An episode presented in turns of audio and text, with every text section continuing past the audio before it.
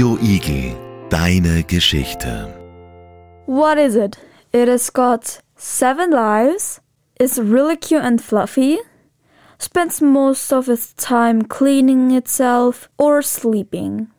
It can jump and run fast as hell.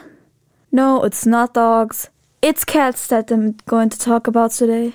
Everybody knows that cats age much faster than humans and live for a shorter amount of time. When a cat is actually one year old, then it equals about 15 human years.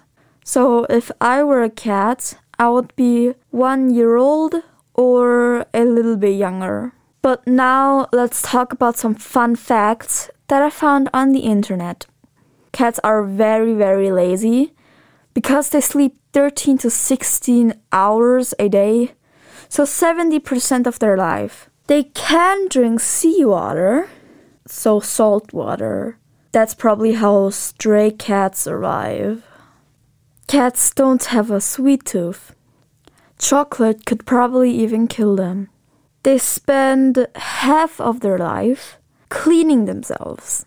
Changes of their routine make them act sick. And this one is pretty funny. Cats can be right pawed or left pawed. So if you have a cat, a tip from Melisa, find out if they're right pawed or left pawed. There are over 500 million domestic cats in the world, but now there's one more. My grandmother has that one. His name is Rosie. On average, cats live around 12 to 15 years without a dog. My grandma owns a dog, and her name is Rudy.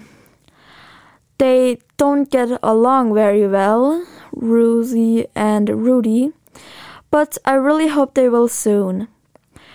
Goodbye and stay positive. Meow.